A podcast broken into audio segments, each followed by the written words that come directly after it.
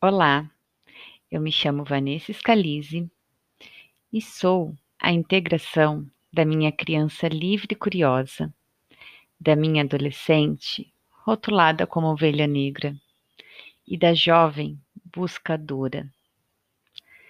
Mas será que a adulta aqui lembra dessa integração? Era uma vez. Era uma vez um menino de seis anos que, num livro de gravaturas, viu uma cena que lhe impressionou: uma jiboia engolindo um animal e tomando a sua forma. Inspirado pela história, desenhou uma jiboia que tinha engolido um elefante e mostrou a sua obra de arte aos seus pais. Indagando-lhes se sentia medo. Por que ter medo de um chapéu? Responderam. Então o menino percebeu que seus pais realmente não viam. Para ajudá-los, desenhou o elefante no interior da grande cobra, levando em conta que os adultos necessitam sempre de explicações literais e minuciosas. Olhando a figura, os seus pais lhe aconselharam a abandonar os desenhos inúteis para dedicar-se às ciências da verdade, como geografia, matemática, gramática. Eis a triste história de um menino que foi desviado da sua vocação natural de artista para se tornar alguém sério e semelhante à maioria, numa sociedade racionalista tecnicista e insensível ao mistério do mundo.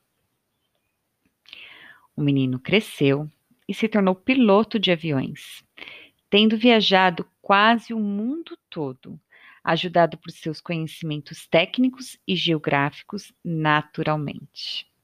Conviveu com pessoas ocupadas, sérias e monótonas, mantendo em segredo dentro de si a sua desconfiança infantil de que as pessoas grandes compreendem pouco, carecem de visão e necessitam de explicações em demasia. Como tinha guardado seu primeiro desenho, às vezes o mostrava para algumas pessoas que lhe pareciam mais criativas e abertas. A resposta era sempre a mesma: ora, é um chapéu. Então, desanimado, acabou abandonando os sonhos e encantamentos de florestas, bichos e estrelas, adaptando-se a uma vida solitária e aos jogos banais de uma racionalidade desidratada da imaginação criadora. Assim começa a história do Pequeno Príncipe. Mas qual a diferença da história da grande maioria de nós humanos. Qual a diferença da história dessa normose em que vivemos? Onde é normal abandonar os nossos sonhos, onde é normal ser racional, onde é normal ter que ter. Talvez esse episódio, esse 14 quarto episódio, seja uma pequena compilação dos últimos que a gente fez. Talvez seja só mais um lembrete, ou melhor, é aquela grifada com marcador de texto na minha história, do que foi acontecendo na minha vida e no, o que me trouxe até este momento de ser adulta. Chegamos aos vinte e poucos anos. Então, se entramos na faculdade, temos que nos formar. Se somos formados, temos que arranjar um ótimo emprego. Está com um ótimo emprego? Temos que ser promovidos. Tem que comprar um carro.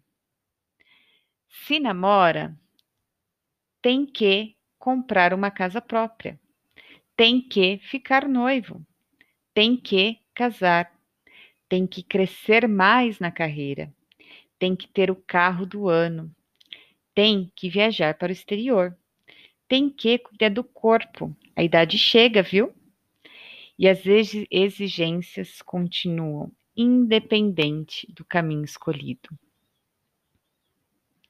E muitas vezes esses caminhos são pautados lá na infância, quando nossa influência mais profunda é o exemplo que observamos de nossos pais. Quando observamos instintivamente as escolhas que os nossos pais fazem, as liberdades e prazeres que concedem, as habilidades que ignoram e as regras que seguem. É um efeito profundo, como se dissessem: é assim que se vive, é assim que se vence na vida. E quando nos tornamos adultos, acreditamos que somos os donos da verdade. Nos tornamos críticos, rígidos, ou então exageradamente protetores. Achamos que estamos no comando de tudo. Tentamos controlar os outros o tempo todo. Nos preocupamos mais com os erros dos outros do que os nossos próprios erros. Julgamos e somos inflexíveis às críticas. Mas tudo isso é um falso adulto. Esse é aquele adulto que deixa a criança de castigo, que desiste do que quer ser, que des desaprendeu a sorrir. Esse é o adulto que deixa o desenho da jiboia que engoliu um elefante para seguir o que é normal. Pois bem, eu iniciei a minha fase adulta assim. Eu estava me formando em administração. Lembra aquele curso que eu escolhi porque ele abre as portas? Aquele curso que eu escolhi porque ele te dá mais oportunidades de trabalho? E eu já tinha experimentado estágios, eu já tinha percebido algumas áreas da administração que eu gostava ou que deixava de gostar, e agora estava na hora de seguir carreira e talvez. Talvez não. Por acreditar muito nisso, eu confiei e o universo me deu. Ele me deu a efetivação numa baita empresa. Cheque 1. Um. Yes! Consegui o meu primeiro tem que. Eu já tinha vivido uma grande paixão. Já tinha percebido que paixão termina, não vai a lugar nenhum.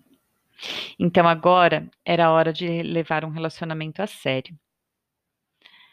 De novo, por acreditar nisso, por realmente sentir isso, não por demagogia, eu confiei e o universo me deu.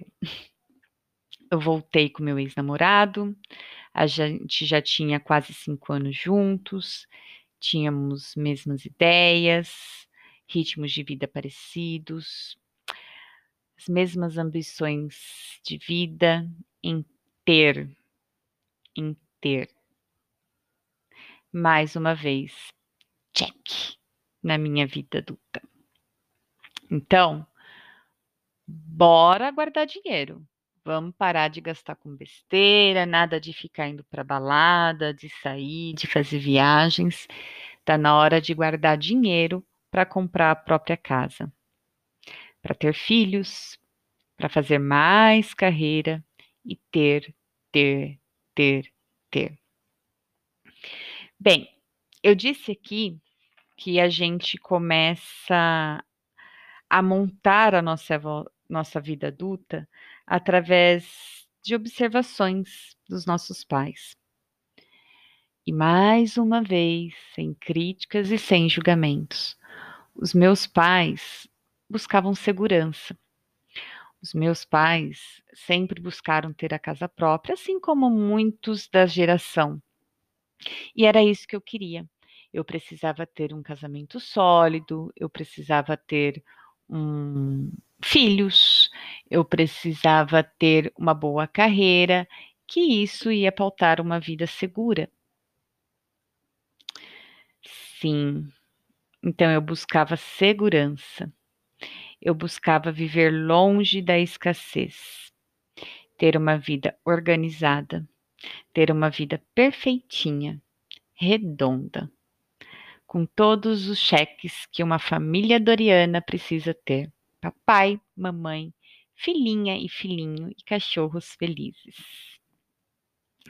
Eu fui esquecendo de mim, da minha criança peralta e sorridente, sempre querendo algo que me preenchesse, querendo mais disso ou daquilo, olhando lá para frente, no sentido de tenho que fazer tal coisa para ter isso, tenho que fazer tal coisa para ter aquilo. Esqueci de paixões, esqueci das minhas habilidades, enterrei meus sonhos, não estava no aqui e agora. Casei, fui promovida, virei gerente. Uau! Tenho uma equipe, sou chefe. Tive um filho, comprei meu primeiro carro zero, comprei minha casa própria e que, diga-se de passagem, uma bela de uma casa. Troquei de emprego, sendo a responsável pela área um novo. Uau, uau! Comprei o carro, um carro grande, automático. Gente, até o banco dele aquecia. Tive uma filha, dois cachorros grandes no quintal. Fiz a minha primeira viagem para o exterior. Faltava algo, faltava algo. Eu lembro que na época que eu tive a minha, que eu estava grávida da minha filha, a minha terapeuta falava muito assim para mim: Vanessa, mas por que que uma filha está mudando tanto a sua vida? E eu nunca entendi o que ela queria dizer. E hoje, aliás, esses dias estava eu tomando banho e fez assim, sabe? Uou! Caraca! Era isso. Eu estava completando a lista do adulto perfeito. Né? Carreira, carro, casa, filho, filha. E agora? O que mais vem? E agora? Então foi quando eu voltei para mim, mas num sentido mais externo. Deixei o cabelo crescer, gastei muito dinheiro com esse cabelo, fiz luzes, fui cuidar do corpo, fiz botox, sim. Afinal, a sociedade em geral quer ser adulto, mas não pode mostrar a verdadeira idade. E eu tinha esse vazio, um grande vazio, algo que não me preenchia. E aqui eu também vou fazer mais um parênteses eu não estou criticando a busca pela, pelo bem-estar, a vaidade, o cuidado, a ambição em buscar aquilo que você considera que é melhor, que a gente considera que é melhor. O meu ponto aqui é a crítica comigo, que isso não era o que me preenchia todas essas buscas não era uma busca consciente para me fazer verdadeiramente feliz. Eu não estava autêntica. E eu não tinha consciência disso. Eu usava máscaras. Há máscaras que a sociedade vai nos dando e que ali me cabia.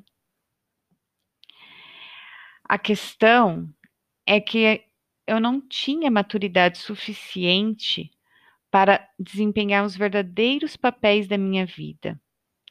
Aquele que nos relacionamos com segurança. E como no Pequeno Príncipe, eu precisei passar por muitos planetas da normose. Lembra que ele passa pelo planeta da vaidade, pelo planeta do contador, pelo planeta do controlador. Então, eu precisei passar por muitos papéis desses, por muitos planetas desses, para aterrizar no solo da minha autenticidade, da minha transparência. Estou hoje 100%? Não. Estou hoje 100% plena, completa, longe da normose? Não. Tem muito chão ainda. Se é que nessa vida um dia eu ainda estarei longe da normose. Porque o nosso ego segue padrões, porque a gente se encaixa nesses padrões, porque a gente busca aprovações externas, porque muitas vezes não acreditamos nas nossas internas, e por um monte de porquês e paraquês. O adulto ele busca constantemente essas aprovações, porque a criança lá atrás se perdeu. E agora? E daí eu lembro do poema de Carlos Drummond. E agora, José? E agora, José? A festa acabou, a luz apagou, o povo sumiu, a noite esfriou. E agora, José? E agora, você? Você que é sem nome, que zomba dos outros, você que faz versos, que ama, protesta? E agora, José? Está sem mulher, está sem discurso, está sem carinho, já não pode beber, já não pode fumar, cuspir já não pode. A noite esfriou, o dia não veio, o bonde não veio, o riso não veio. Não veio a utopia e tudo acabou, e tudo fugiu, e tudo mofou. E agora, José? E agora, José? Sua doce palavra, seu instante de febre, sua gula e jejum, sua biblioteca, sua lavra de ouro, seu terno de vidro, sua incoerência, seu ódio. E agora, José? Com a chave na mão, quer abrir a porta. Não existe porta. Quer morrer no mar, mas o mar secou. Quer ir para Minas. Minas não há mais. José, e agora? Se você gritasse, se você gemesse, se você tocasse a valsa vienense, se você dormisse, se você cansasse, se você morresse. Mas você não morre, você é duro, José. Sozinho no escuro, qual bicho do mato, teogonia, sem parede nua para se encostar, sem cavalo preto que fuja galope. Você marcha, José. José, para onde? E se você fosse José, para onde você iria? Qual seria o seu adulto? Até semana que vem, com mais sopros das minhas mudanças. Você já sabe, conhece